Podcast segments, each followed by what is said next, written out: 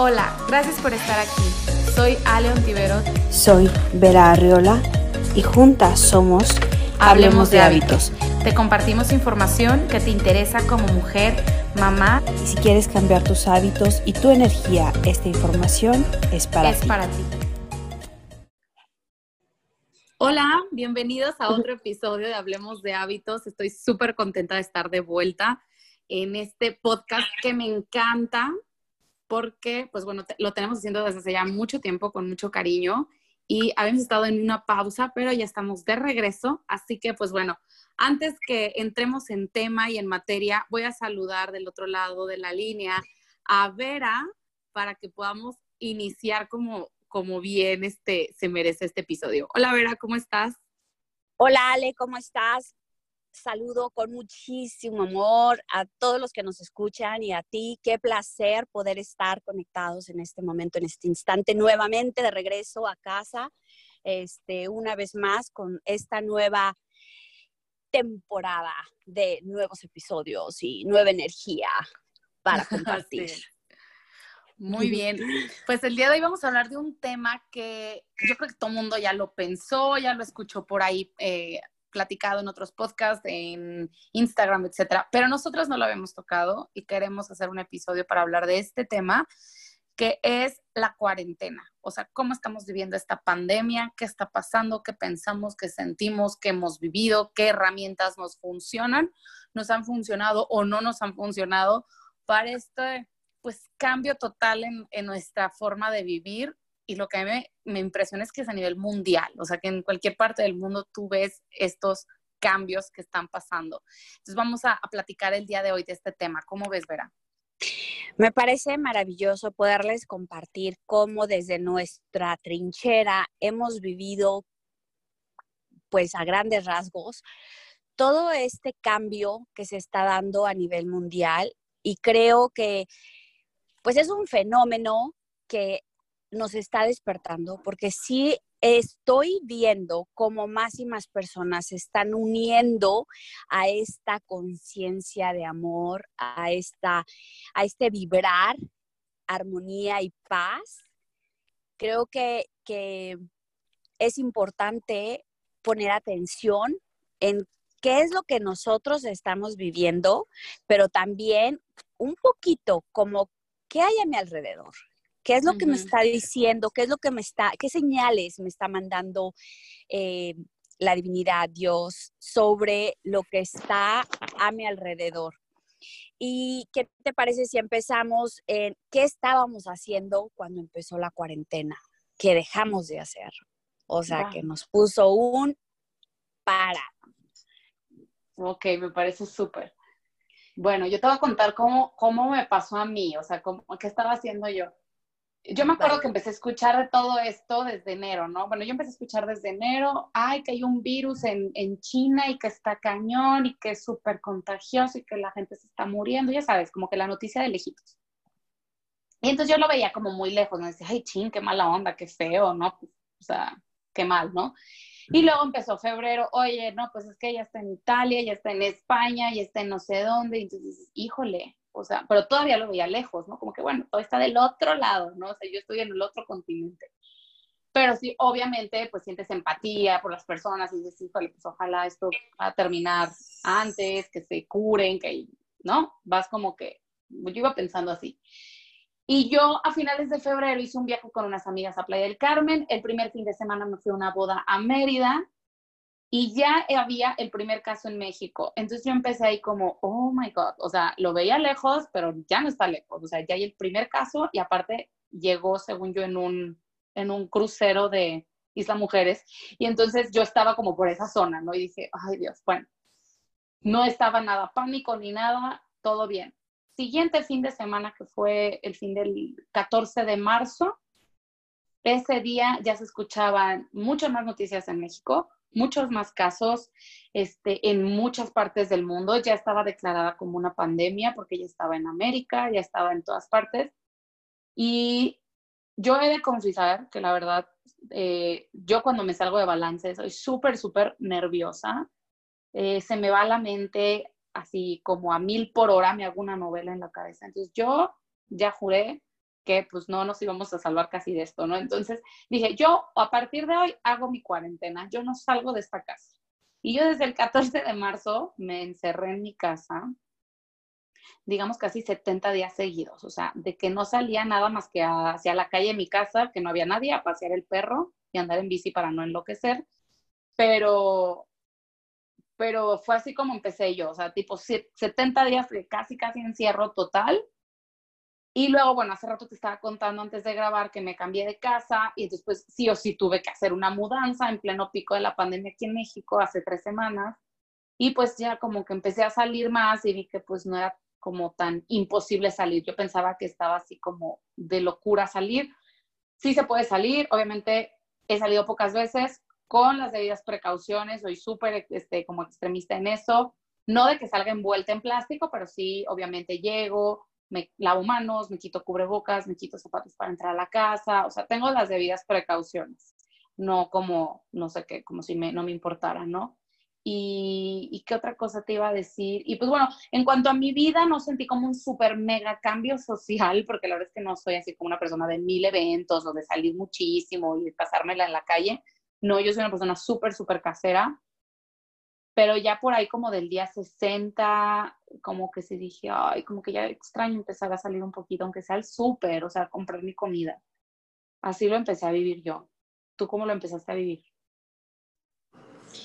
Pues bueno, como van a poder darse cuenta, estoy afuera de la casa y va a pasar el camión a recoger la basura. Gracias, señor, por recoger la basura. Este, fíjate que este tipo de cosas, o sea, de hecho, les, les confesamos o les confieso que justo paramos eh, la grabación de los episodios porque además de que, bueno, nació mi segundo bebé, empecé a toparme con una ayuda que tenía o sea, más bien a toparme con que ya no podía tener como estos, estas, este soporte de esas personas que me ayudaban, como la escuela de mi hija, como el gimnasio que tenía guardería, bueno, el gimnasio lo cerraron, eh, la escuela la cerraron, eh, la guardería pues ya no existía, tenía otra escuela que era como una escuela de arte, que ahí también la llevaba para tener yo un poco más de tiempo, para yo calmar mi mente, como para yo tener ese vacío en mi cerebro y ayudarme a regresar a mi, a mi ser.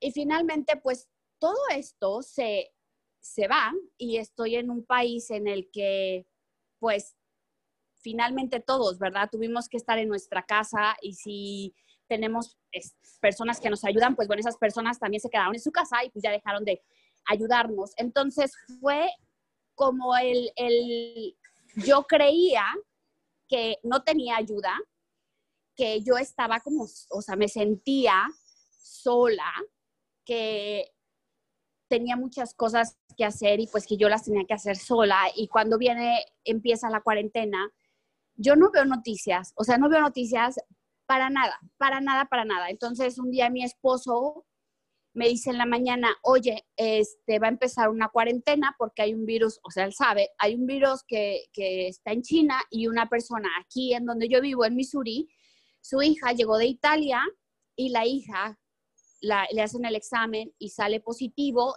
y todos en la casa habían sido puestos en cuarentena la hija, hermana de la, de la que había viajado, era su, graduación o un baile, no sé qué.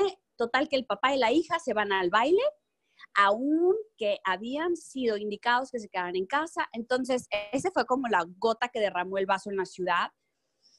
Todos en cuarentena y yo así de, ok, ¿qué está pasando? No sabía nada del virus, o sea, ni enterada ni nada, pero la verdad es que no, o sea, no, o sea, para mi mente es mejor así. Entonces, yo iba a llevar a Lu a la escuela. Ese día creo que grabábamos podcast. No llevo a Lu a la escuela. Cancelamos el grabar podcast. Y de ahí, bueno, fue el estar yo en la casa con ellos todo el tiempo.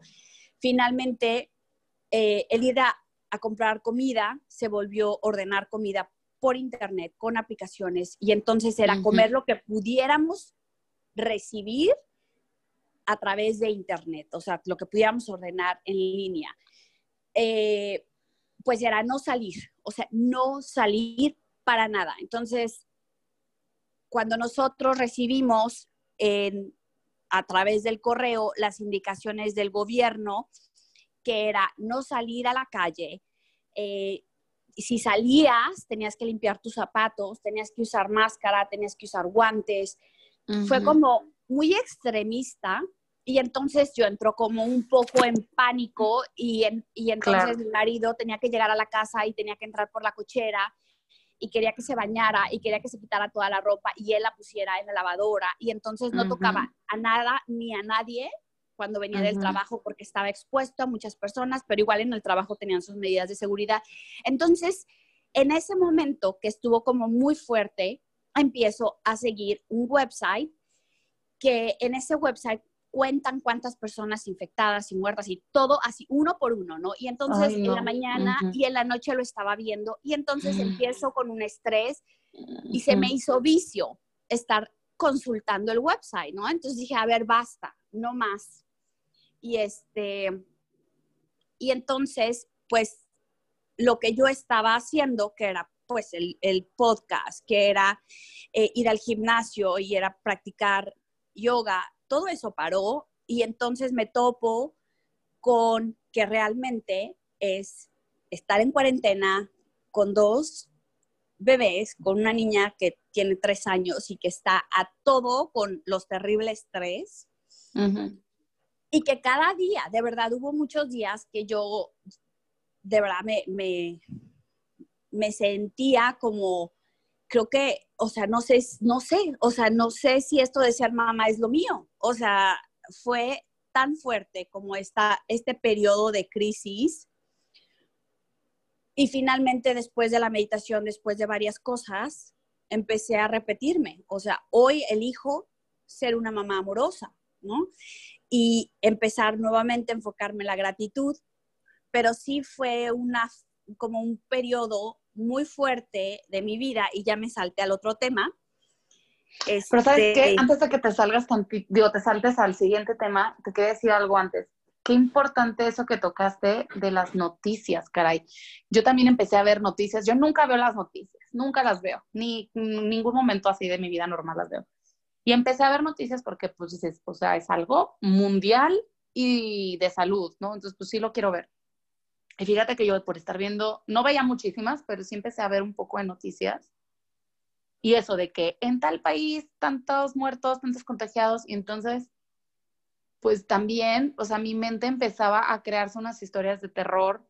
Eh, no, no consultaba diario estadísticas, no las he consultado yo más que cuando de repente me paso por la tele y está así como que la, la, el canal. Pero incluso tuve que este, o sea, quería ya hasta casi, casi, o sea, ya no quería entrar a redes sociales porque entrabas en, Twitter, en Instagram, en Facebook, en todo, al principio así sentí yo al menos unos, unas tres, cuatro semanas, de que por donde sea que entrabas, era este, como puro estrés, pura mala noticia. Y que no, es que en Argentina sí le pasó una chava de veintitantos años, entonces no solamente es a la gente grande, o sea, aguas también los jóvenes. Es como al principio, pues es una bomba de información y información verídica y información que no es, no es verdad, yo también me empecé a saturar muy cañón. Entonces, les juro que yo, o sea, en marzo, con tanta mala noticia, un día yo juré que ya casi, casi yo estaba enferma, aunque, aunque no hubiera salido de mi casa, porque mi mente empezó a crear ese escenario. Entonces empezabas a leer los síntomas, ¿no? De qué alerta, si tienes estos síntomas, puedes tener este, el COVID. Y entonces yo, no, pues sí me duele la cabeza. Y ya tomándome la, temperatura. Y entonces mi esposo me conoce, obviamente, y me dice, es que es tu mente. O sea, porque acabas de ver las noticias. Estaba súper bien hace ratito. Y yo, no, sí, sí. Entonces, cuando me cachaba que empezaba, empezaba a pensar esto, me tenía que regresar a la meditación. O sea, aquí y ahora, Ale, aquí y ahora. O sea, te estás yendo a otro lado que no existe. Y eso también mi esposo, él trabaja en aduanas. Él es muy difícil que haga home office obviamente lo hace con los cuidados, con cubrebocas y así, pero pues yo igual, o sea, de que llega a la casa, ni nos toques ni nos hables, o sea, quítate toda la ropa, métete a bañar, eh, obviamente no entres con zapatos, o sea, Y ya después dices, que siento que me va a alucinar, o sea, al rato se va a terminar divorciándose de mí porque ya no me va a aguantar con lo intensa que estoy. Entonces dije, la verdad es que no te quiero ya molestar, pero o sea, ya, que yo no te tenga que decir, llega y tú bañate, o sea, sin que yo diga, please, ¿sabes? Entonces, ese tema de las noticias y la sobreinformación, como que llega un momento que dices, ya, ¿para qué veo más noticias? O sea, ya sé cuáles son los síntomas, ya sé cómo es la precaución. Yo dije, basta, o sea, ya no tengo que estar viendo esto. Dejé de entrar a Twitter, dejé de entrar a Facebook, o sea, los puse en otra carpetita de mi iPhone, donde así como escondidos, que no los viera. Y te juro que sí dejé de meterme. Y pues como que Instagram no, lo, no está tan, bueno, yo no lo veía tan bombardeado de información cuentas que yo admiro muchísimo, como la del doctor Mauricio González, que él estuvo hacia el pie del cañón en Nueva York, que fue de las ciudades más infectadas. De repente él me empezó a estresar, o sea, porque yo veía lo que él ponía y decía, Dios mío, si él pone eso y él que, o sea, yo le creo con los ojos cerrados, está cañón. Entonces, sí es bien importante no saturarse de noticias porque la mente te juega chueco. Y yo van tres veces que juro que ya casi, casi me enfermé y me alivié de COVID. Claro, y fíjate que yo mucho pensé en, por ejemplo, igual me pasó un día en la noche, sentía un dolor en la garganta y toda la noche me estaba tocando para ver si estaba caliente. igual.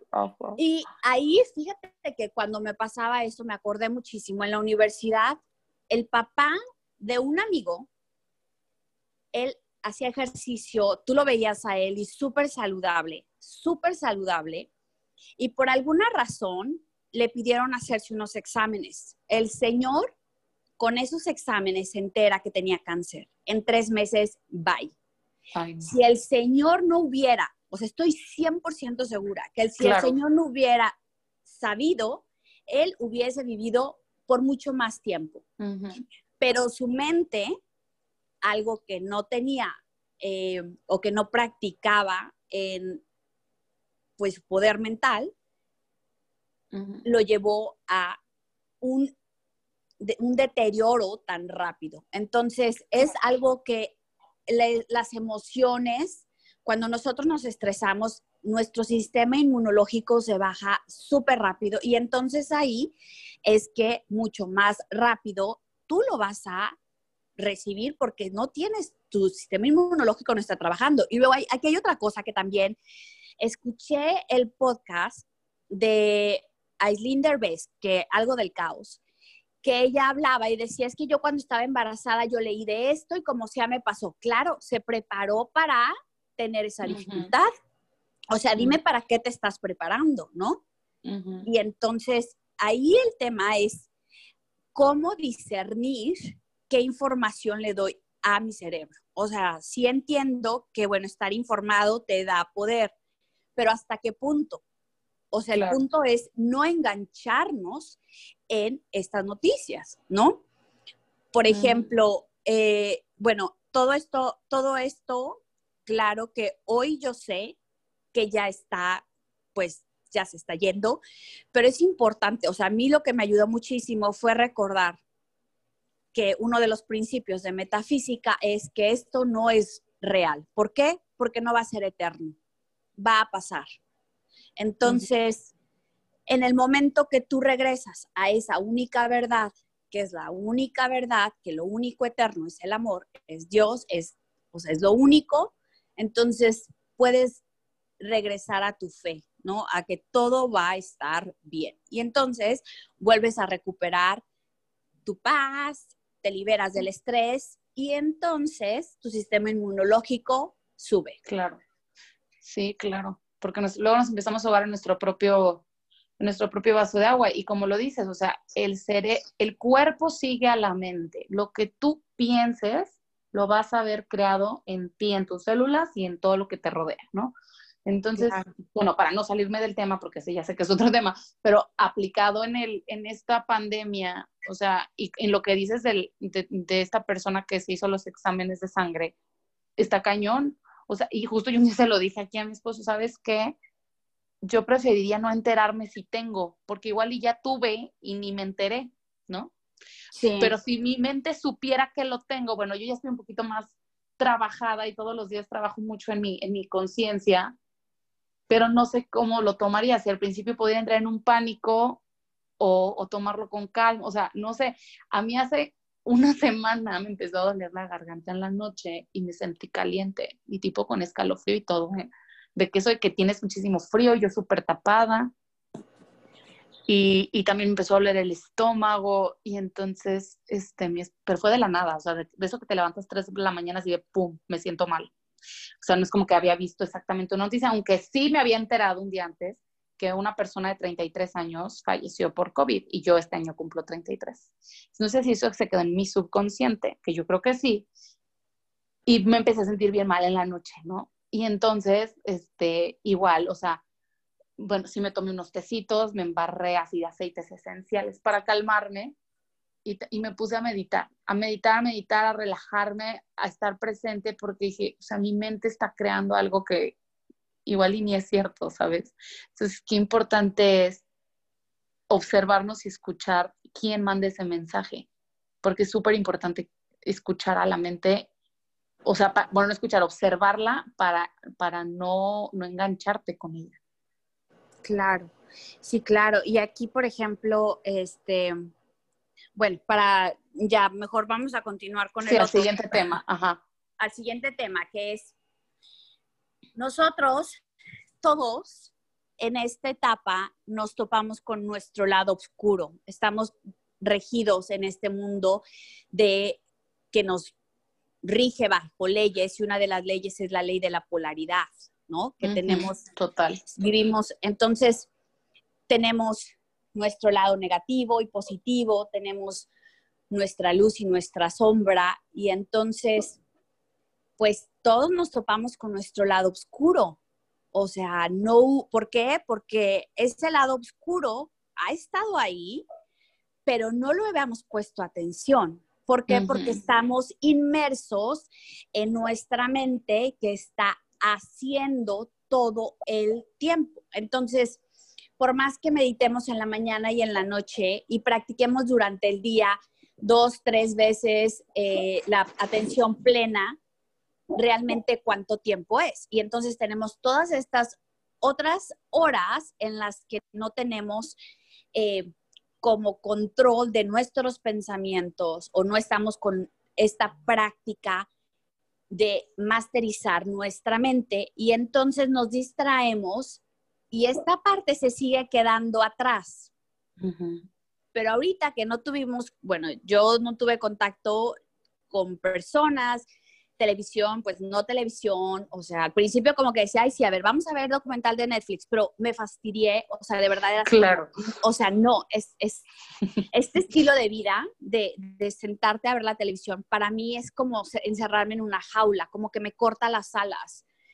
Y entonces fue empezar a escucharme. En la India, fíjate que me pasó muchísimo el yo iba a ir al retiro de Vipassana, que es, son días de contemplación, pero no lo hice porque llevaba dos años en contemplación, o sea, no hablaba con personas, o sea, estaba yo en la casa, pero aquí lo interesante del Vipassana es que no tienes libreta para anotar, no tienes teléfono para distraer, entonces cero distracción, no puedes ni siquiera ver a los ojos a los que están contigo. Cuando tú te vas a mover del cuarto de meditación a tu habitación, caminas con los ojos hacia abajo. Cuando tú estás comiendo, comes con los ojos hacia abajo para no tener contacto visual con nadie. O sea, es de verdad, es un trabajo interno muy cañón. Y entonces llevamos, o sea, yo empecé a principios de marzo, llevamos tres meses, abril, mayo, junio, tres meses en los que hemos o en los que yo he estado observando y hubo un momento muy fuerte, o sea, yo lo viví muy, muy fuerte, en el que me topé con mi ego. Yo he trabajado mi ego desde hace muchísimo tiempo y de hecho la palabra ego me daba hasta cosa decirla porque yo decía es que el ego es malo, el ego no sabe de amor, ¿no? Pero hoy el trabajo interior que hice, de hecho por eso fue que entiendo ahora los cómo todo se empieza a sincronizar y empiezo otra vez con todo este trabajo interior y empiezo con el niño interior y me toca que me invitan a hacer un, trabajo de niño interior para compartirlo en una comunidad. y hago el trabajo de mi niño interior yo también. Y luego empiezo a toparme con situaciones que me muestran esas partes que yo necesitaba sanar, que fueron personas que me mostraban ciertas cosas y empiezo a observar y digo, a ver, es, o sea, sí, sé que es ego, ¿no? Sé que es mi ego tratando de protegerme, sé que es mi ego y sé que es mi ego diciéndome, es que criticándome y si sabes como todo esta, este diálogo interno tan fuerte, tan, pues, tan devaluador, porque ese fue, ese fue como mi proceso, como decirle al, a mi ego, ¿sabes qué? Mis pensamientos no soy yo. Total. Yo soy la que piensa y en este momento yo tomo el timón. Y sí fue como, como un, un, un proceso de entender que el dolor que yo creía que me dolía, de hecho con Ale, o sea, yo hablé con Ale un día y yo, es que ¿por qué hiciste esto? Me, me heriste. Y, y la verdad es que, o sea, todo eso fue mi ego. Fue mi ego porque hubo situaciones que como niña pasaron y entonces empiezo a identificar y luego pasa otra cosa y entonces aprendo a contemplar, a contemplar y nuevamente aplico lo de los cuatro acuerdos de no eres el centro del mundo y las cosas no pasan por ti, ¿no? Y no te lo tomes personal. Y entonces empiezo como a hacer todo este trabajo nuevamente y hoy sé que esa parte que yo decía es que al final de esta cuarentena vamos a ser diferentes. ¿Qué estás haciendo? ¿Qué estás trabajando? Y hoy sé que la práctica de la contemplación ha sido lo que me ha dejado esta cuarentena y me siento de verdad tan agradecida de este caos interior que pasó en mí porque sé que fue para darle luz a esta obscuridad. Sí, totalmente de acuerdo. Claro, estoy súper, súper este, de acuerdo contigo en el que con esta pandemia bueno, hay muchas este, como reflexiones así que igual muchos ya de ustedes pueden haber leído por ahí, pero justo nos lleva a eso, ¿no? A reflexionar, a observarnos, a darnos un clavado pero hacia adentro, porque antes estábamos súper distraídos. Eh, voy al cine, voy a la fiesta, voy a la reunión, voy a de shopping, voy a comprar ropa, voy al café, este, y estamos súper ocupados, ¿no? Voy de aquí para allá, deja llevo al niño al fútbol, luego a la natación y luego no sé qué y terminábamos agotados. Entonces, pues ni tiempo ni ganas de escuchar esa conversación interna, ¿no?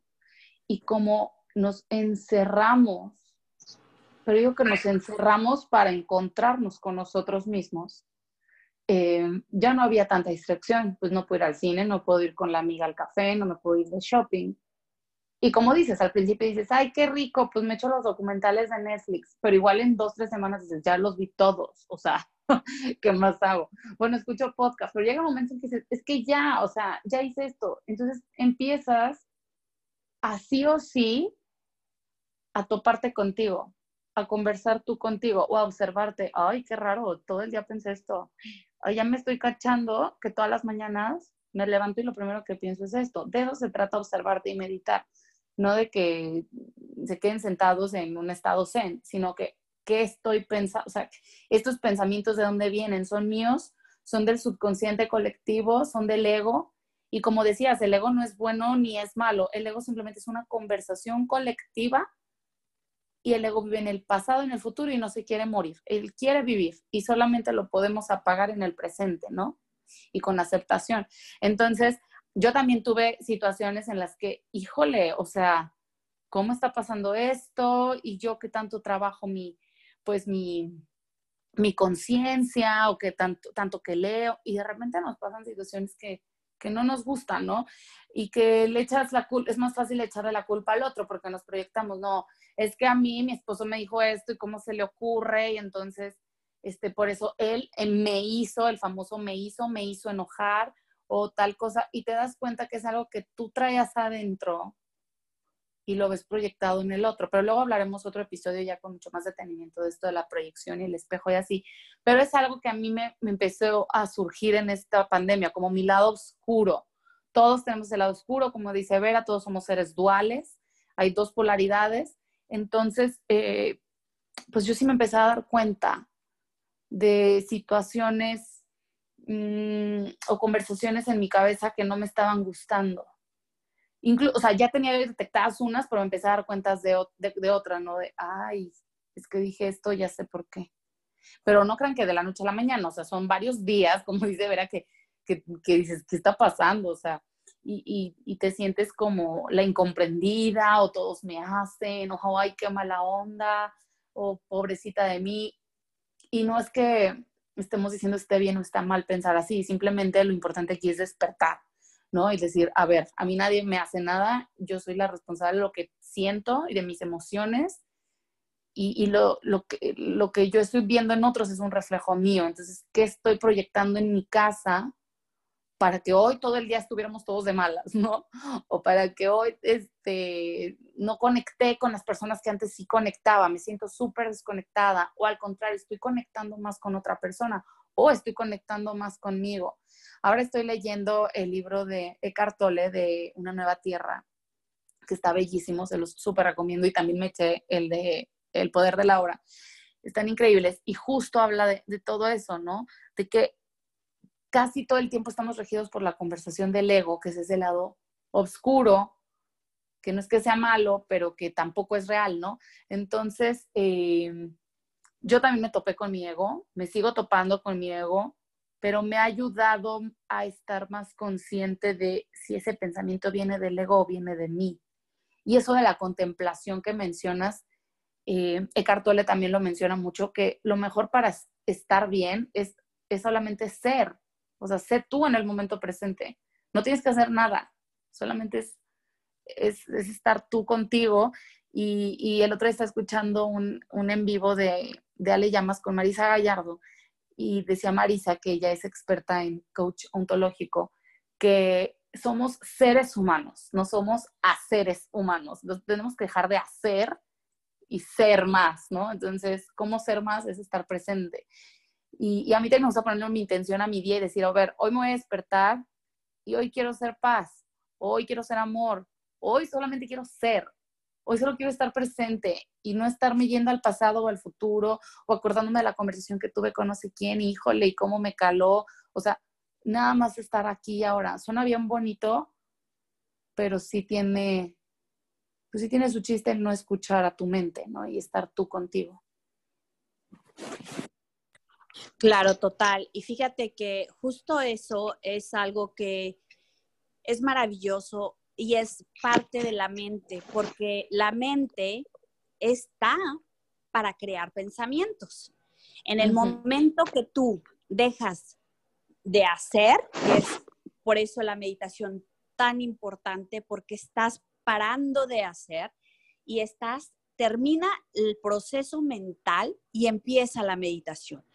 Justo ahí, después de hacer, después de, estar presente en tu mente, estás presente en la meditación. Y entonces, cuando estás presente en tu meditación, estás siendo. Y eso se lo escuché a una de mis maestras y ahorita que lo dijiste así de, lo amo. O sea, de verdad es el deja de hacer para ser. ¿Y cómo? Meditando. Meditando y fíjate, ahorita, por ejemplo, que mencionas de, estos grandes escritores, grandes pues maestros, porque al final pues, son escritores, pero nos enseñan muchísimo, tienen muchísima sabiduría. Y hay algo que a mí me encanta de Osho, es cómo él te invita a meditar, pero meditar desde un punto en el que él le llama el vacío. Y de hecho estoy practicando el vacío y me encanta. Entonces vamos al vacío, porque siempre este tema de meditar con meditación guiada. Me encanta, a mí me encanta y a, ti también, nos encanta compartir meditaciones guiadas. Pero llega un punto en el que tienes que dar ese paso. Yo hacía mucho la meditación del vacío y paré y empecé a meditar con meditaciones guiadas porque compré unas meditaciones de Deepak Chopra y me encantan, pero justo me topé con este tema de que cómo empezar a reconectar contigo para disipar el ego y bueno, fue conectar con el vacío, cosa que había dejado de hacer. Entonces vuelvo a conectar con el vacío y el vacío es fundamental porque hoy en día, por eso todos necesitamos meditar, todos. Hace 30 años las personas vivían haciendo lo que alguien les había enseñado. Leían el periódico, tal vez una revista, se hablaban y se quedaban de ver con las amigas y estaban con las amigas y estaban con las amigas porque no, no había celulares, no estaban pegadas al celular viendo, tomando esas fotos. Hoy tenemos tanta, tanta información y estamos expuestos a tantos estímulos visuales, auditivos, que este espacio, este vacío que teníamos en nuestra mente hoy está saturado. Y entonces cuando tú meditas con el vacío, despojas, sacas, liberas esa información y regresas realmente a quien eres. Cuando nosotros no hacemos eso, seguimos recibiendo y recibiendo más y más y más estímulos y entonces tú vives en un estado que no es un estado dormido, es un estado muerto. Vives muerto porque no estás disfrutando de la vida. Vives para comer. Entonces vives como un animal como un animal que no tiene conciencia, que eso es lo que nos diferencia con el cerebro reptiliano y el cerebro límbico. Esta parte que solamente está pensando en comer, en dormir y tan tan, ¿no? Que solamente va por los instintos. Y entonces ahí es cuando dices que estás muerto en vida. Y yo creo que esos muertos en vida despertaron, de esos que, que había, despertaron muchos con, esta, con este proceso de ascensión que está viviendo el mundo. Sí, que estaban en piloto automático y despierta, ¿no? Exacto. Justo estaba escuchando el otro, hoy, hoy del audiolibro de Cartole, que, que es como el soñador que sueña, o sea, mientras está dormido, pero en el sueño no, no sabes que está soñando. O sea, suena como a trabalenguas. Pero a ver, ustedes hagan el análisis. Cuando están dormidos y están en un sueño, muchas veces no sabemos que estamos soñando. Piensas que es la realidad, ¿no? Y hasta te frustras y te sientes bien mal y que es un sueño que no te gusta, pero tú no sabes que estás dormida, piensas que es tu realidad. Así es como podemos hacer esa metáfora a la vida que tenemos, ¿no? O sea, que pensamos que esta es la vida, que así es, pero estamos dormidos en ese piloto automático. Pero ¿qué pasa? Regresando a la metáfora de cuando estás soñando, te levantas, abres el ojo y dices, ay, qué rico, solo fue un sueño, ¿no? O sea, no está pasando nada de eso, yo estoy aquí en mi casa segura, tranquila.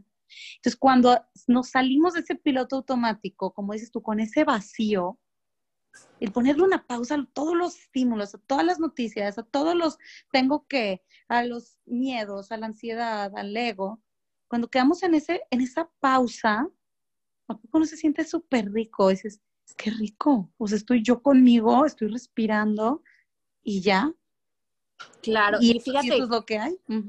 Claro, y ahorita que mencionas eso de dormir, pues es que nuestra mente reptiliana no sabe eh, cuándo es real y cuándo es un sueño o cuándo es una imaginación. Todo lo proyecta a través de imágenes. Y entonces manda todos estos neurotransmisores al, al límbico y el límbico de inmediato crea todas las hormonas para crear reacciones en tu cuerpo. Yo me claro, porque cree que es verdad. Exacto, porque no hay, o sea, ellos no tienen como un, una, un discernimiento o cómo diferenciar si es real o no es real. O sea, y en realidad, ¿qué es real? O sea, si nos damos más a fondo, ¿qué es real? O sea, lo que estamos viendo ni siquiera es real. O sea, todo lo que vemos es, son percepciones, es lo que percibimos a través de un subconsciente. Y entonces, eh, el tema de, me acuerdo muchísimo, ahorita que estabas hablando del sueño, me acuerdo muchísimo cuando era niña, o sea, para mí soñar que mi mamá se moría, yo me acuerdo que despertaba llorando, ¿no? Y entonces, ¿cómo es verdad que soñando creemos que es verdad? Tan es verdad que hasta podemos tener este tipo de reacciones como el llorar, el reír, o sea, como cualquier otra emoción que te crea una memoria o una experiencia pasada o futura. Claro. Claro, y ya aquí en la vida real igual nos estamos ahogando en un vaso de agua y pensando que cómo me pasan todas estas cosas a mí y es como si estuvieras viviendo en esa pesadilla, pero aquí despierta en tu vida, bueno, despierta entre comillas, ¿no? Este, y, y cuando meditas y cuando despiertas de ese como sueño inmerso en el que estamos todos, en el ego y en todos estos pensamientos colectivos, se siente riquísimo. Y dices, ay, jole, qué rico se siente saber que, que no soy esa persona que yo creía que era o que la sociedad me dice que tengo que ser, simplemente soy yo, soy Ale, ¿no? Y que lo único que existe es este, este segundo, porque lo de hace ratito ya no existe y no existe lo del futuro. Pero bueno, para, para pasarnos al siguiente tema, ya hablamos de, de todo este lado oscuro que si no lo han vivido, tal vez lo van a vivir en estos días o seguramente ya lo vivieron, pero ¿qué podemos hacer? ¿O qué herramientas tenemos o, qué, o cuáles usaste tú, Vera? Y luego yo les voy a contar cuáles usé yo. Como para salir de este lado oscuro. O sea, ya me eché a la tormenta, ya no supe qué hacer, ya me ahogué en el vaso de agua. ¿Qué haces tú y qué hago yo para regresarme al presente y calmarme?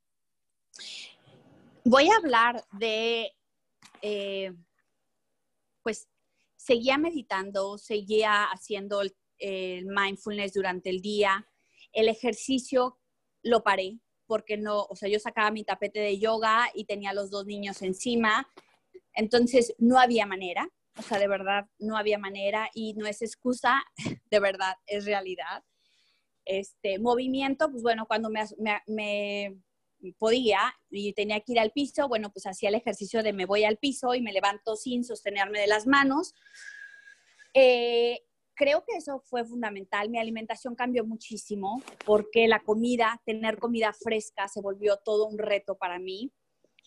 Pero de las cosas que más me funcionaron fue regresar a Oponopono, a tapping y algo que nunca había hecho en mi vida, nunca siempre me quedaba callada, siempre. Ay, no, es que, pero no me quedaba callada desde el punto de vista de sabiduría, ¿no? O sea, de, pues eso no es mío, eso no es realidad, eso no lo acepto, eso, si sabes, como desde este punto de, soy tan sabia que esto que estoy viendo no es real, la única realidad es el amor y mi ego está expresando o está observando algo que no existe.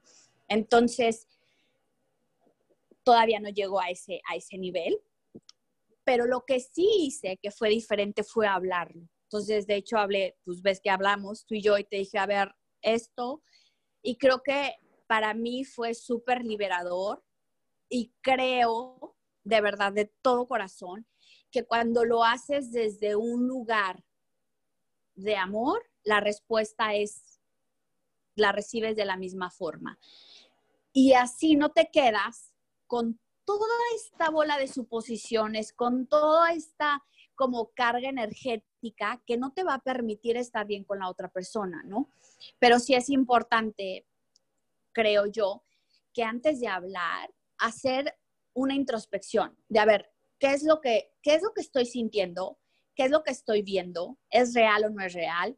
Como hacer como el filtro de esta, ayúdame, el filtro de las cuatro preguntas.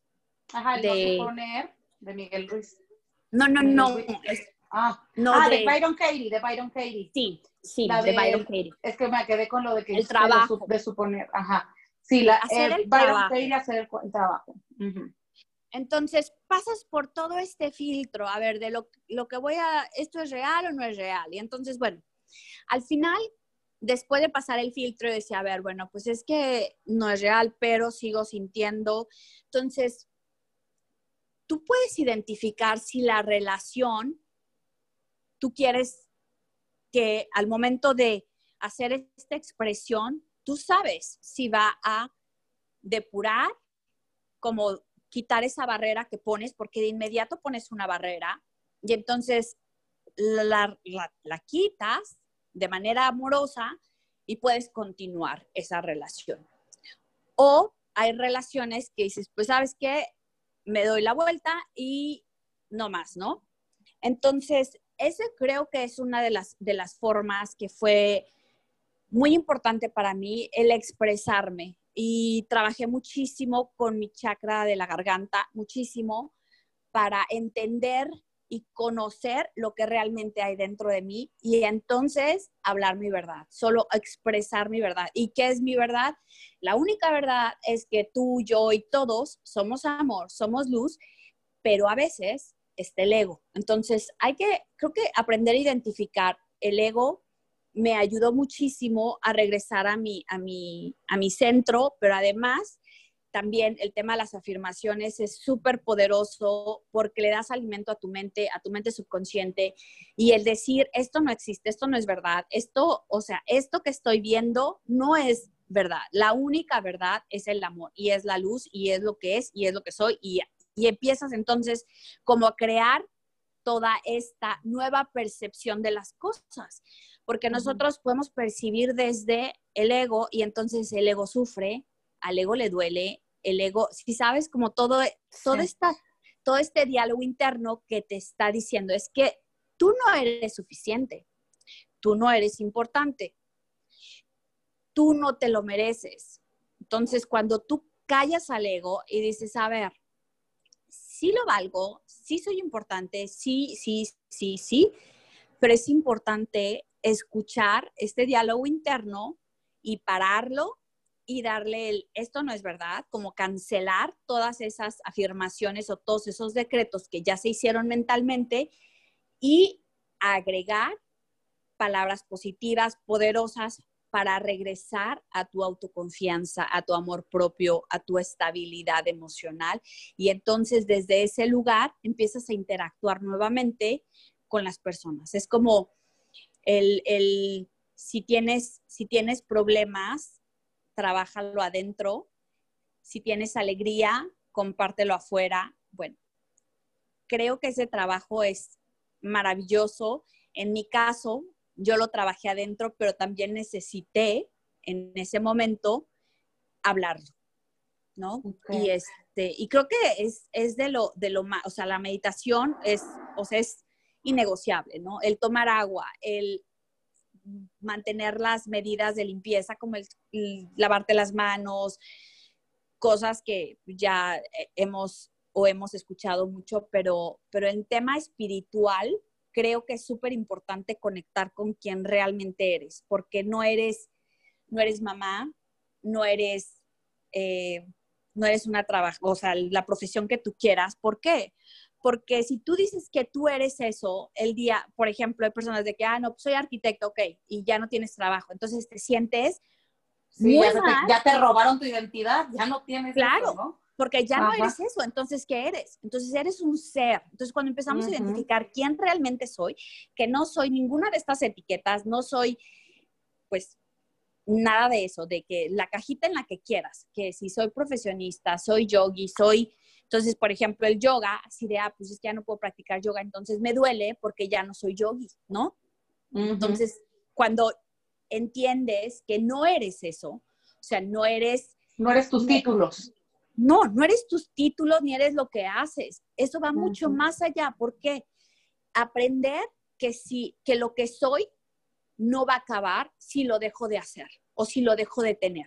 Entonces ahí entra el desapego con muchísimo amor. Entonces no tienes ningún apego en el ser, porque sigue siendo aunque no lo tengas. Exacto, porque luego como que eso, ¿no? Que te quitan el trabajo, te corren del trabajo y entonces tu ego te hace chiquitito y te minimizas porque dices, híjole, ya no soy la arquitecta del despacho uh, tal, ¿no? En cambio, o, eres mamá, pero el día que tus hijos se casan y se van de la casa, híjole, pues es que ya no tengo el rol de mamá, entonces estoy hablando y cuando vienen a visitarme y vengan a comer y ya de una manera como, obviamente, este, fuera de lo normal, pues dices, es que a mi ego le duele, ¿no? Porque me quitaron el título. Entonces, digamos que tus herramientas o lo que tú utilizaste para salir de este lado oscuro fue la meditación, el hoponopono, pasar tus, tus pensamientos por el filtro de las cuatro preguntas de Byron Katie, de saber si este pensamiento es una verdad absoluta. Ajá. Y este, y el desapego. Y el desapego total. Y en la meditación, bueno, pues fue como trabajar el, no, no fue como, fue trabajar con el vacío. O sea, que es con lo del que fue re- sí, regresar al vacío. Sí, Qué eso rico. fue lo que, lo que me ayudó total. Fíjate que a mí, este, el ejercicio me ayuda muchísimo a mantenerme como anclada al presente, como que me aterriza. Entonces, no, no crean que, ay, bueno, hago dos horas de ejercicio todos los días, pero hago 20 minutos, a veces 30. Si un día tengo tiempo y puedo y ganas y todo, 40. Ahora, no significa que por eso todos los días sin falta hago. De repente dos días no hago. Con lo de la mudanza de la casa estuve dos semanas sin hacer y creo que ahí fue cuando mi mente empezó a volar y no me sentía yo como tan, tan bien. Me decía Iker, mi hijo, mami, es que te está pasando como a Venom. O sea, que se le mete como, o sea, que, que de repente tiene como otra personalidad, ¿sabes? O sea, que se le mete algo al cerebro y se vuelve malo, pero realmente él no es malo. Y yo, pues sí, es que me faltaba meditar, me faltaba hacer ejercicio, o sea, no era como realmente yo quería o me gusta hacer, ¿no? Entonces, bueno, para mí hacer ejercicio me ha ayudado muchísimo en esta cuarentena. El llevármela tranquila, un día a la vez, el no ver noticias, el tratar de comer lo más saludable sin obsesionarme de que no, tengo que ser lo más saludable del mundo, porque tampoco eso es sano. Eh, como dices, aquí también, eh, digo, no hemos tenido como escasez de alimentos, como en otros países he escuchado eso, pero pues ya es más difícil salir a comprar tus verduras frescas, tu comida fresca, entonces a veces no me es tan posible tener la cantidad de verduras que yo quisiera tener, pero bueno, con lo que se pueda. Entonces tratar de comer lo más natural y, y, ah, nutritivo posible, porque también eso sé que es la, la defensa principal de mi cuerpo, tener un buen sistema inmunológico antes de cualquier obsesión por la limpieza. Entonces, comer bien, tomar mucha agua, eh, lo básico, ¿no? Hacer ejercicio, eh, llevármela un día a la vez y pensar, híjole, y si para mayo, y si en julio, y si en septiembre, dejar de pensar en el futuro. Eh, vamos a ver qué pasa. Mm, les dije, bueno, eso ya les dije, no ver noticias, eh, estar en comunicación, no estar tan aislada.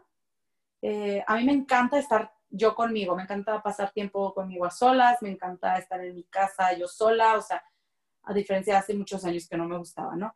Pero de repente sí siento que solamente estoy en el celular o con la tele por ahí, entonces como que tener algo de comunicación, contacto con otras personas, aunque sea de lejitos, eh, hablar con mi mamá por teléfono o un Zoom con las amigas, como que tener una conversación súper casual de la vida sin tener que estar tocando todo el tiempo el tema de la cuarentena, el escuchar podcasts, audiolibros, me ayudan a mantenerme presente, eh, me encanta cocinar, también cocinar me ayuda mucho, de repente digo, hay días que digo, híjole, es que ya medité, hice ejercicio, escuché un podcast, pero sigo sintiéndome rara, o sea, no me, no me hallo, hoy no conecto, no me estoy conectando.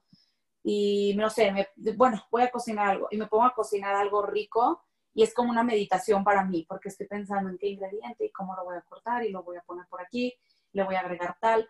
Y entonces como que eso ay, me relaja, como que me lleva a ese vacío, haz de cuenta, así como no hay nada más afuera, solamente estoy yo con mis ingredientes transformándolos en mi cocina. Entonces, cocinar me ayuda mucho. El dormirme temprano, porque también el estarme desvelando, ver muchas series y cosas con violencia a mí no me gusta. Yo soy de que a mí pónganme cosas bonitas o, o con historias increíbles, pero no me gusta ver nada que traiga violencia. Me estresa, como que alimenta, siento mi cuerpo del dolor y entonces estoy pensando en cosas que me estresan. Y creo que eso a mí me ha funcionado para sentirme bien, eh, sobre todo en momentos como de, de mucho estrés o de mucha ansiedad. Tomar magnesio en polvo también me ayuda mucho.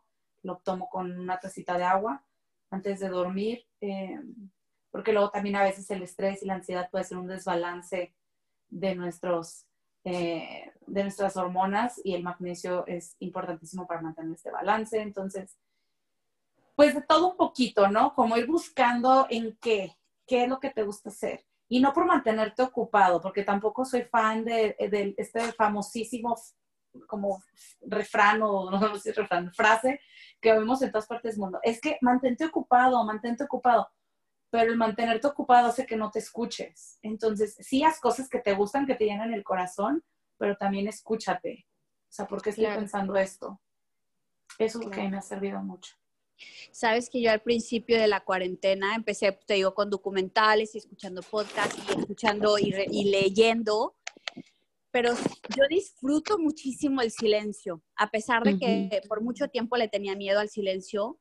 Hay un, en uno de los retiros nos enseñaron a hacer desierto, que desierto es eso. En el desierto no tienes pues, que, nada, ¿no? No teléfono, no libro, no, es como, como vipassana, pero ahí es tú contigo, punto, ¿no? Entonces, sí fueron como dos semanas que como que estuve como muy intensa con audios, con libros, no sé qué. Entonces, paré y no he leído, no he hecho audiolibros, he estado como mucho en silencio. La televisión, te digo, no me siento, no puedo, o sea, no, no me gusta, siento que, o sea, para mí el sentarme a ver televisión es como tiempo muerto y prefiero sentarme a meditar, prefiero sentarme a escribir y escribir a mano. Este, tomé un curso, que este curso me ayudó muchísimo, de abundancia, me ayudó muchísimo a reconectar conmigo. Tenía muchísimo tiempo sin, sin poner, sin abrir inscripciones para el mapa del tesoro. Creo que la última vez que lo, que lo hice fue el año pasado, no me acuerdo. Y finalmente fue me acuerdo mucho que mi maestra, ay, les voy a compartir esto que de verdad me, me, llenó el corazón y fue algo que me motivó tanto. Me dice, porque yo le, yo le, o sea, yo tenía muchísimas dudas. O sea, en esta parte del ego me hizo dudar tanto de mí, tanto de, pues, de, de, de lo que soy, de, de varias cosas. Y entonces, pues les, o sea, como que pasé este, este proceso de devaluación en mi ser, en lo que, en lo que comparto. Y entonces me dice, en una de las meditaciones, nos dices que acuérdate que eres luz. Y todas las, todos los maestros que han estado contigo también fueron luz. No apagues tu brillo, porque si tú apagas tu brillo, todos pierden. Pierdes tú, pierde tu familia, pierden tus hijos, pierden todas esas personas con las las personas a las que les ibas a pasar de tu luz. Y entonces eso para mí fue súper fuerte porque digo, sí es cierto. O sea, si yo no hubiera recibido, eh, voy a hablar de uno de mis, de mis primeros, como de las primeras, de las primeras llamas de luz que llegaron a mi vida. Si yo, a mí no me hubieran dado esa llama de luz, yo no hubiera tenido tantas cosas en mi vida. Y digo, si esa persona hubiera apagado su luz, si esa persona no hubiera creído en ella, yo no estaría aquí. Entonces, fue tan hermoso, tan hermoso escuchar eso, ese mensaje y, y de verdad decir y creernos lo valiosos y únicos que somos, los dones y talentos que tenemos y ponerlos al servicio de la humanidad, que es nuestro Dharma, porque, y fue con, esa, con ese mensaje fue de, no, pues claro, claro que sí, y, y, y, me acuerdo mucho que la maestra, o sea, me dijo, es que yo no sé por qué tú dudas, o sea, porque yo de verdad dudaba muchísimo de mí, tuve muchísimos, como cuestionarme mucho, me dice, es que yo no sé por qué dudas, si tú brillas, si tú, entonces fue maravilloso, no el escucharlo por el ego, ¿verdad? De que porque nos encanta que nos digan cosas bonitas, que somos valiosos, que que sabemos mucho, que no sé, o sea, no, o sea, lo importante ahí, el mensaje fue el, tu luz, que todos somos luz, tu luz puede importa. Dar luz a otros. Y si tú no crees en esa luz, entonces todos pierden. Todos. Qué bonito. entonces se me hizo maravilloso eso. Y sí, sí estuve mucho y sigo, sigo estando mucho como en, introspección.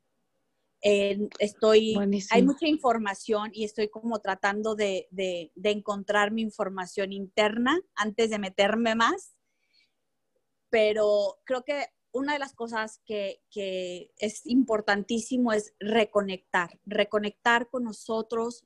El tema de que necesitamos fortalecer es nuestro root chakra, nuestro chakra raíz, conectar con nuestra seguridad de que todo va a estar bien y he hecho mucho el tema de caminar en el pasto, conectar con la tierra y, estar como mucho, muy en el, como en el jardín. Y eso nos ayuda a fortalecer nuestra seguridad. que todo lo que, nosotros necesitamos, es que es lo, o sea, todas estas necesidades básicas que tenemos, casa, comida, están cubiertas. Ten la certeza de que están cubiertas. Es como el God got your back, ¿no? Como Dios, Dios te provee, Dios te tiene, ¿no? ten certeza de que eso es, eso es verdad. Y entonces conéctate con tu root chakra, con la energía de la tierra y ten seguridad y siéntete seguro y confiado de que estás bien, estás a salvo, ¿no? Porque creo que, creo que ese es el tema con, México ahorita, el, de muchas personas, el no sentirse seguros, no solamente físicamente, pero también su estabilidad emocional por la economía, porque le están dando toda la fuerza de lo que te decía. O sea, es que yo soy el empleado de aquí y entonces o estoy temblando porque pues hay recorte de, de personal, estoy temblando porque no me están pagando el, ingreso completo. Entonces, bendice, recibe tu ingreso, bendícelo y bendice a la empresa para la que trabajas porque gracias a Dios, esa empresa, aunque no esté produciendo, aunque no esté teniendo ganancias, está compartiendo su riqueza contigo. Y entonces cuando tú bendices a la empresa y bendices el dinero que recibes, se expande. Totalmente. Oye, pues me encantó eso que dijiste al final. Este, y, y si quieren saber más de este tema, vayan a, a, nuestra cuenta de Juntas Felices y Sanas, porque María José Flaque habló exactamente de este tema de la abundancia y, y el dinero en estas épocas.